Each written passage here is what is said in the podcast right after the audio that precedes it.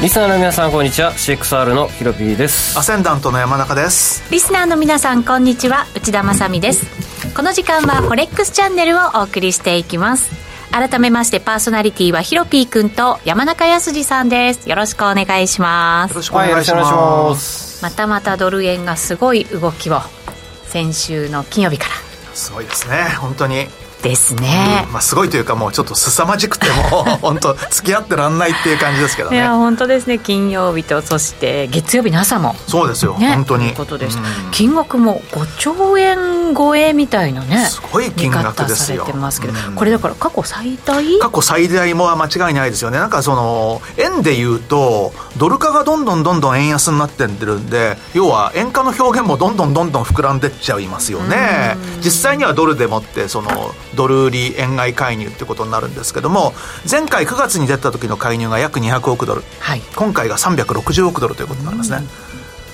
まあすすごごいいですね金額ですはい、この後どうなるかチャートでもしっかり分析していきたいと思います、ヒロピー君どうでしたいや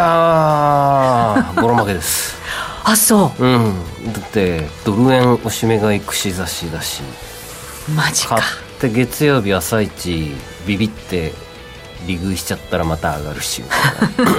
踏んだり蹴ったりいや踏んだり蹴ったりでした47円でも拾ったんですようーん金曜日はいで月曜日の朝起きた時間も悪く 会議寸前でわかります急落してるおるのを見て、うんビビってリグっちゃったら戻ったっていういやあれギャーみたいな起きた時間見た時間で全然い違やうで最しょ低最悪のね15分で したね本当にね本当ふざけんなと思いましうんたはい、そんな話もこの後のコーナーでたっぷり伺っていきたいと思いますそして今日のゲスト川崎ドルエモンさんです、よろしくお願いしまよすろしくお願いします。はいお願いしますどうでした見てました見てました。まああれもね8時9時前だったじゃないですか。いやーまあそうでせすねめて9時の日本オープン前まではやらないだろうと思ってたら、いやーまあもう本当その直前から始めてもうやらいれやまし見たね。なきゃよかったなねたまにそういうこと起こりますね、怒りますしょうがないな私すっかり寝てましたかいらやねすっかり寝てた寝方がてよたか方っが幸せ全だ然寝てよかった なんで朝一会議入っ8時45分から会議してるんですけどなんで見ちゃったか後悔してます、 な月曜朝一からイライラでしたはい、ちょっとね奴隷の動きは難しくなってきましたけれどもその他の通貨も含めて今日はいろいろ考えていきたいと思いますこの番組 YouTube ライブでも同時配信しています YouTube, YouTube ライブに連動したチャットもありますので皆さんのご意見ご感想そしてトレード結果などもお寄せくださいお待ちしていますそれでは番組進めていきましょうこの番組は forex.com の提供でお送りします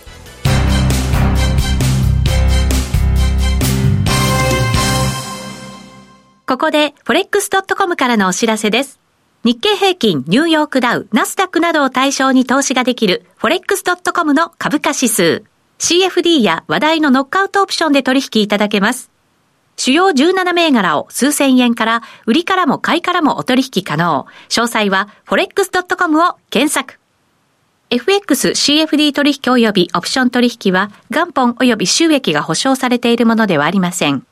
FX CFD 取引は、レバレッジを利用して取引代金に比較して少額の証拠金で取引を行うために、相場の変動による価格変動や、スワップポイントの変動により、思わぬ損失が発生する場合があります。お取引の前に契約締結前交付書面などを必ず熟読し、取引の内容、危険性等をご理解いただいた上で、ご自身の判断と責任にてお取引ください。ストーン X 証券株式会社、金融商品取引業、関東財務局長金賞第291号。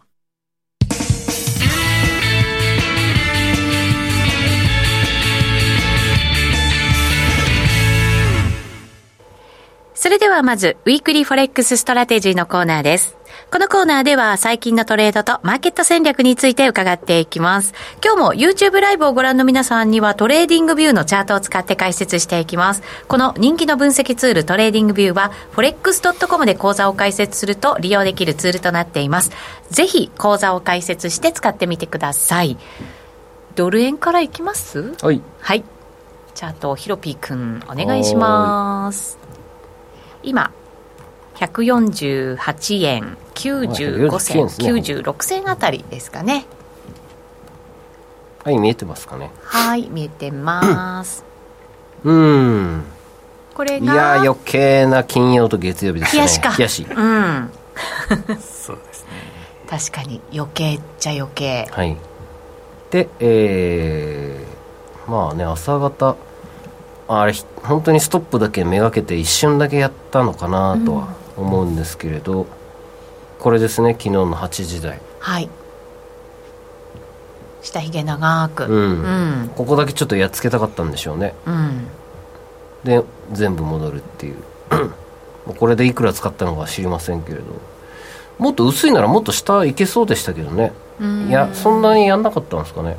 金額的にねうん、うんか買い差し金値曜日注に文結構使ってるんで多分そんなにはややんなかったんじゃないですかね、うんそうですかねでそこからまあ横ばいになっちゃいましたねただの、横ばいになっちゃいましたはい前回と値動きもこれが前回かな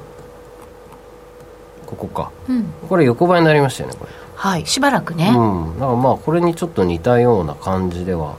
あるかなとは思う反面でもちょそれの割には長い、長いうんうん丸1日過ぎてしまったこれどうですかねやっぱりそれなりの金額やったがゆえ にちょっと効果が前回よりはあった長引いているうーんと介入効かない効かないっていうのが一般論になりすぎてるので、えー逆にタイミング悪くドル買いの波が来た時に大きく反転はするんじゃないかなと思ってるんで、うんドルインデックスがねもう結構きつそうなんですよね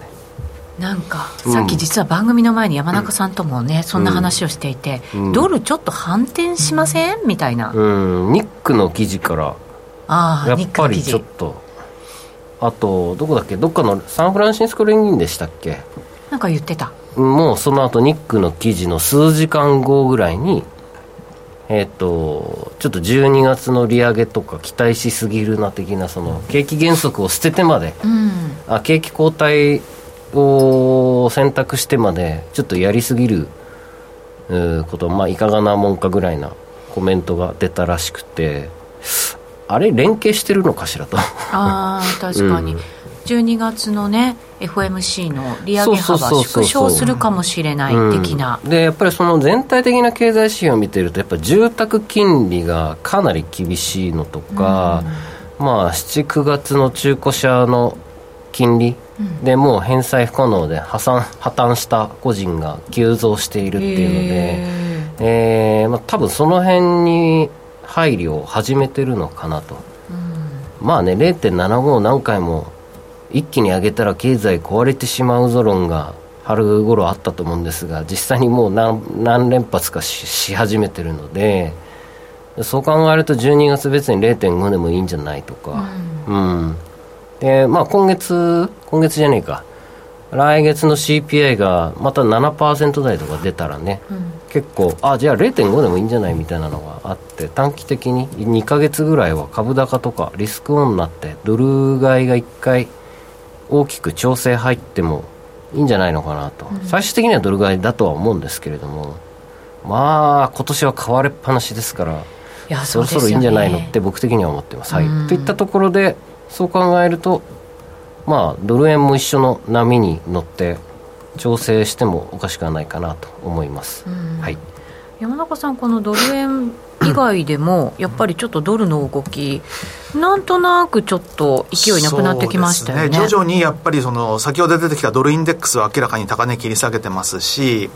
ちょっとずつなんとなくそのなんて言うんでしょう雰囲気が変わってきてる感じはするんですよ、だからこの冷やしのインデックスドルインデックスでも RCA もう下ですってほぼ宣言してるんで、うん明日明後日明後日ぐらいからかな加速しそうなのは。あ、本当ですか。うん、あす明日の入浴時間ぐらいから明後日にかけて木曜日にかけてドル売りが入るときはそれ伸びやすいですドーンっつって、うんなるほど、うんそこにはちょっと乗っていきたい。うんサイクル的にはそんな感じであすと数日かもしれませんね、あ、そうですか。なんか今日じゃない気がする今日じゃない気がする。うんなぜなら今日僕ユーロドルショートだからドル買っいや理てる由じはゃあるんですよない かって。あの理由はあるんですよあの、はい先週の金曜日もあのヒロピーとあの YouTube やってる時にまあちょっともうドル円はやりたくないから、もう来週からは僕はユーロドルをやりますというような話をしてて、まあちょっとやっぱりわからないですよ、ドル円のこの動きなんていうのは。そうですよねれに比べるとユーロドルって年初来高値からのレジスタンスラインのところにちょうど来たんで、そこで売って、まあ前回高値のところぐらい行くか行かないかかもしれないんですけども、まあ、あの、また反落するんじゃないのかなというぐらいの割と軽い気持ちでショートにしてるんですけど、まあ逆にレジスタンスは抜けるようだったらちょっと、あの、本当に、いわゆるその、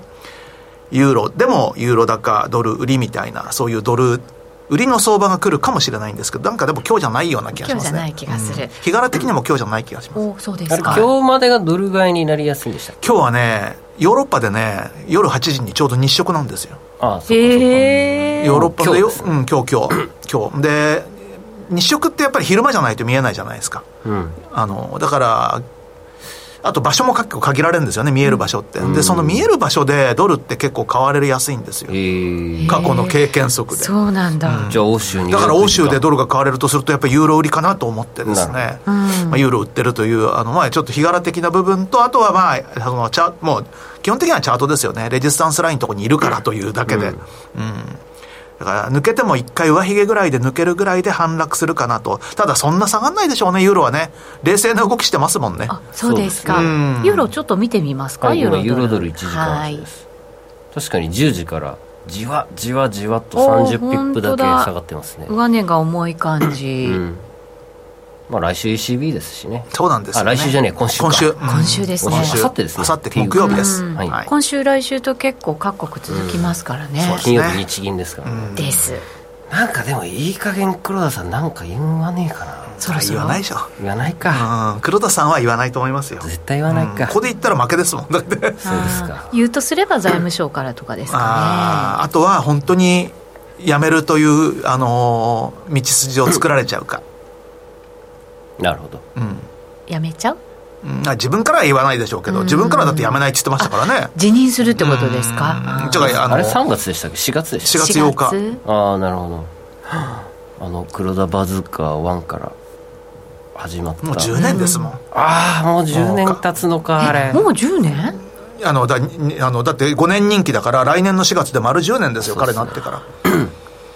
そうですかそうですよ黒田バズーカもじゃあ随分昔の話随分もうなんですねも昔ですねかなり昔の話ですよ本当に昨日のことのように覚えてますけどそうですたかだまあ黒田さんは自らは辞めないと思いますけど、あのー結局ねまあ大臣みたいなもんですよ本当に何かいろんな声があったら場合によっては辞めさせられてしまう可能性はあると思いますよいやーよく頑張ってくださったと思いますよ、うんとそうですね、うんなかなか面白い相場をいろいろいやー10作って年くださった大ような変お世話になりましたけど いろいろとだからまああれなんですよねあのー本当に客観的に言えば金融政策と為替政策って全く別物だって、まあ、財務大臣言ってましたけれどもあのーまあそうなんですけども、ただ市場参加者そうは見ないですからね、うん結局、日米の金利差がっていうのは、まあ、日米の金金融政策の方向性が違うから円安だっていうふうにもう見ちゃってるから、これ、なかなか変わらないですよね、今ね。ねイールドカーブコントロールを年内にやめるとか、やめないんですけど、広げればいいんですよね、本当に。いやそうなんですよね、そうでもそれはひ恐れてるんですよね多分、分かってるはずなんでご本人もどうしてもできない理由があるんでしょうねうんうんねまあでもこれだけ長く緩和をね続けてきてそのままやめるというよりは本当だったら少しでも道筋をつけて、まあ、別の意味でインフレ率を大きく達成してしまいましたっていう ね。そうですね意な図んとかはちょっとね華やかに引退してほしいな、華やかにうんうんここで円高に持ってってインフレ率が2%に収まって来年の3月とかシュパッてなるほどどうっすかこれ目標達成的な、いや素晴らしいですよ、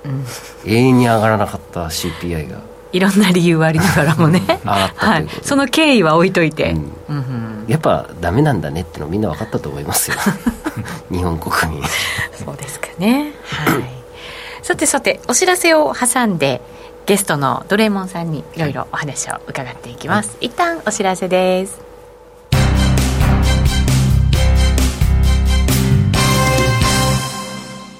ここで、forex.com からのお知らせです。日経平均、ニューヨークダウ、ナスダックなどを対象に投資ができる、forex.com の株価指数。CFD や話題のノックアウトオプションで取引いただけます。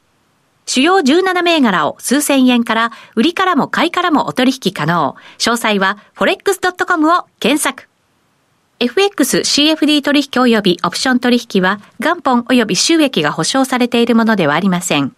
FXCFD 取引はレバレッジを利用して取引代金に比較して少額の証拠金で取引を行うために相場の変動による価格変動やスワップポイントの変動により思わぬ損失が発生する場合があります。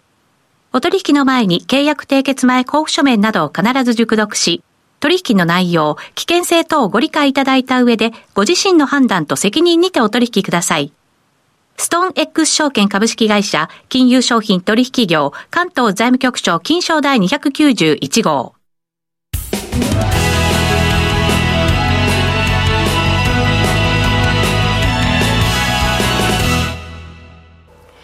ここからはフォレックスラウンジのコーナーです。このコーナーでは FX やノックアウトオプションについてのアイデアやポイントなどを伺っていきます。改めて今日のゲスト、川崎ドルエモンさんです。よろしくお願いします。川崎ドルマンです。はいよろしくお願いします。さて今日はちょっといつもとは違う雰囲気のテーマを持ってきてくれました、はい、はい今日は株のアノマリをまあベースにお話ししていこうかなと思っています。株のアはノマリもね、調べてるっておっしゃってましたいもんねそうですね。はい、もう何でも仮想通貨も商品先物も全部調べてます。 すごい、まあ的中するかどうかは別の話ですけど、 確はい率が全てですそうですね。でもなんか年末に向けてって結構アノマリハマりやすい時期に入ってくるんじゃないですかはい、そうですね。ありますね。ですよはい。はいなのでじゃあ今日は株はい。はい今日は11月ですね11月にアノマリが出ている、まあ、銘柄とか為替もですね、えー紹介できたらなと思っています、はいはいでえ1番目の資料ですね、まあ、ずばり、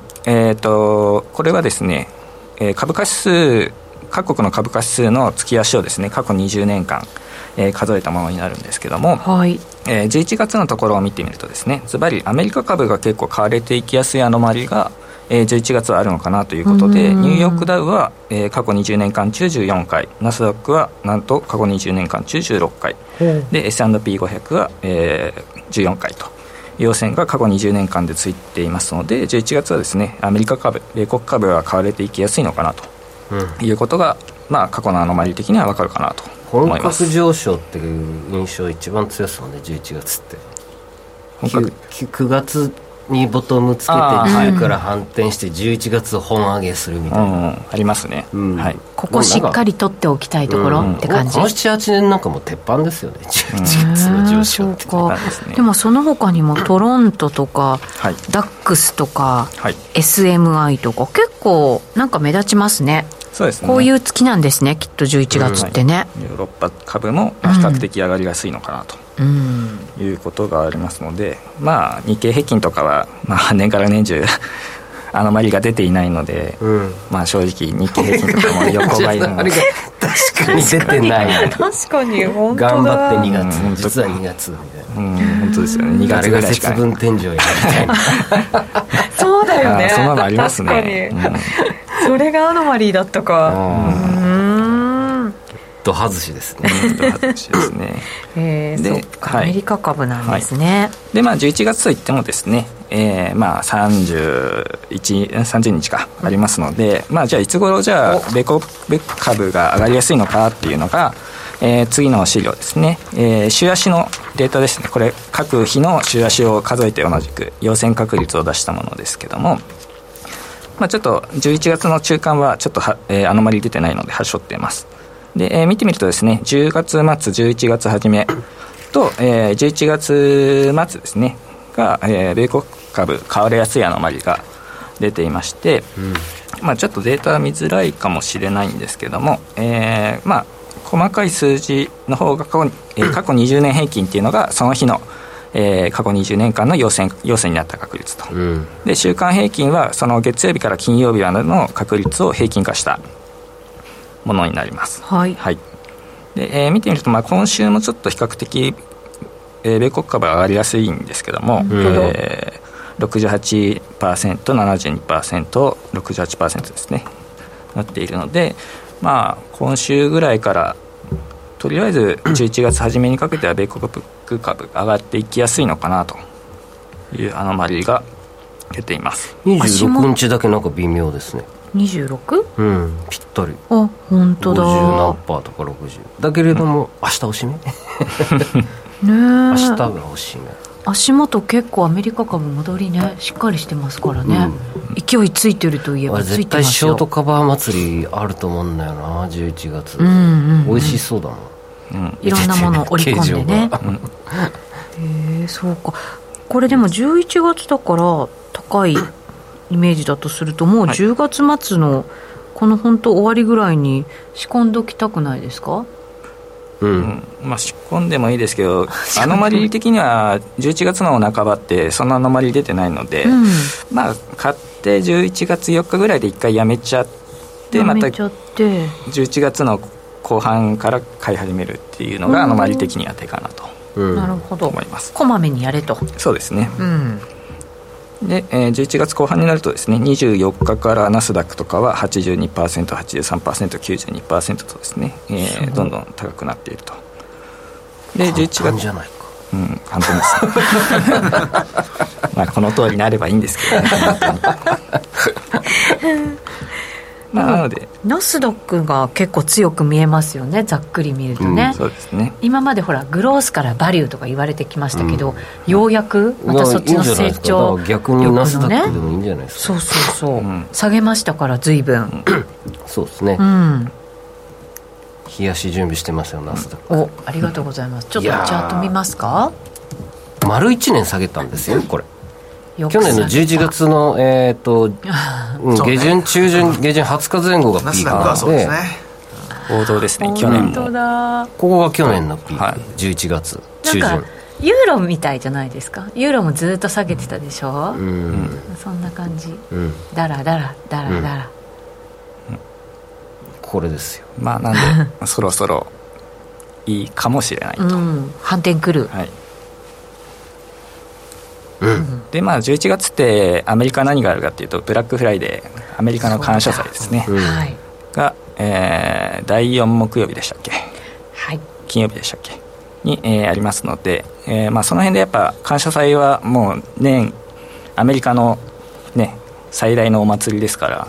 うんまあ、そのあたりで、えー小売りとか個別株、えー小売業とか、まあ、消費が結構活性化するのでセールとかも多くなるので、はいまあ、その辺でやっぱ株もつられて上がっていくのかなと、うんまあ、経済が回っていきやすい時期なのかなとうんいうことで、まあ、上がっていきやすいのかなと思っています。はい去年なんかは結構ほらお店に物が足りなくてみたいなね、言ってましたよねそう買いたくても買えないみたいなのありましたけど、そうすると今年は景結気良か構ったっすからねねこえちらでも景気がねちょっと鈍化してる感じはするんで、そのあたりがどうかでしょうね、確かに11月は過去最大の資産持ってたヒロピー君な使ったうん、うん、使 ってない見てただ見てただけけ何にも使ってないねえでもなんか今年は結構そのクリスマス商戦もみんななんか張り切って前倒して商品準備してるとかっていう話もありますよ、 うん企業なんかはえね、ーうん、だから盛り上がるかもしれないですよなるほどはいインフレをぶっ飛ばせと ぶっ飛ばせと、みんなが消費したら上がっちゃうんだけどねうん、 確かにねいや多分インインフレ分ぐらい安くしときますよっていう感じで売るんですよ なるほどだけどもっと安くしますけどね、あの本当にこのサンクスギビングの頃っていうのはあそうなんですねあのーあれですよサービス系なんてはっきり言って値段上がってないようなもんじゃないですか,、うんうんトレーディングビューなんか半額セールやりますからねそうですね毎年やってますねそうですねそうなんだ、はいえーそういえばな狙い目ですねじゃあ狙い目ですこブこラねックフライデーブラックライデーセールっていうのはなるほどやってますねはツッいコミどころ満載なんですけどはいそうか11月はじゃあ、アメリカ株はい注目というか前半そそうでしすねて後半でということですね、ちなみに11月28から30までは日経平均とトピックスも比較的買われていきやすいので、まあ、やっぱ11月末あたりは株買われていきやすいのかなとうんいう感じが出ています。は年い末に向けてね東美の一新とかなんか結構言われる季節に入ってきますからね、うんはいそしてさらに今日ははい個別までそうですね落とし込んでくれたんですよ、でまあそうですねでまあ米国株って株価指数って言ってもまあいくつかの銘柄たくさんありますのでまあじゃあ個別株で見るとどれが11月買われていきやすいのかっていうとまあやっぱり小売業とかが、えー結構株買われていきやすいようで、えーコストコとかですね過去20年間中、えー11月の月足は17回、えー、85%の確率で陽線がついていたりあとリンでも同じくですね85%の確率で陽線が11月続いていると。で、アマゾンももう小売大手ですね、えー、16回80%の確率で、えー、11月は陽線がついていたりですね、結構、11月は個別株も買われていきやすいので、まあ、このあたりの個別株、結構買っていっても、11月中持ってても面白いのかなとうん思ってます。確かに、はい指数でもよし、うん個別銘柄でもよし、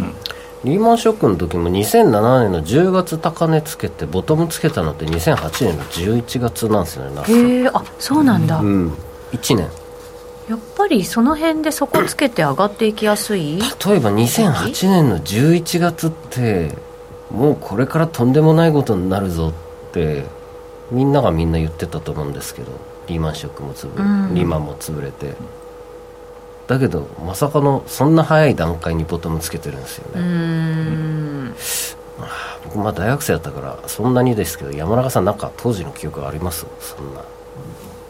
2008年の11月の時点で、まあ、2008年っていうのはもう圧倒的にリーマンショックのイメージが強いですかそらうねですねでも9月に潰れて11月にまさかのボトムですからね、うんそうなんですよね、うんだから、まあ、悪材料出尽くしっていうことだったんですけども、でもなんか全然そういう感じは誰も予想はしてなかったと思いますよそうですよねもう本当に奈落の底じゃないかっていうそうですよねうん今って来年もリセッション入りでもうダメダメダメ全員ダメ自分でも思ってもまあダメだろうっていう心持ちなんでいやまさかのとかねえー株価って本当面白いなと思いますけど、相場、まあ、全般ですけど、いろんなものを先に織り込むじゃないですかそうっすね追い込だからみそんな早く急がなくねもいいんじゃないっていうぐらい追い込みますよね我々はだから気づかないうちに反転してたりすることってよくありますよね、今月の13日木曜日があの CPI で市場予想を上回ってしまったのが安値ですから、まさかまさかの株もアメリカの株はアメリカの金利が上昇する4か月ぐらい前からもう下げちゃってるんで、の、うん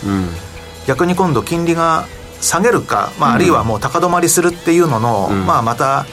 3か月から半年ぐらい前から反転するかもしれないですよねなるほ、うん、そうだとすると早ければ来年早々にでもっていうこともあるかもしれない、そうですね、そうするとじわじわ今年の年末から動き出すっていうことも、ただなんかその前に一回下げそうなもうもう一回下げそうな気するんですけどねはい、えーさてさてラジオをお聞きの皆さんとはそろそろお別れとなります YouTube ライブで延長配信ありますのでぜひぜひお付き合いください今日のゲストドルエモンさんでしたありがとうございました、はいありがとうございましたありがとうございましたこの番組は forex.com の提供でお送りしました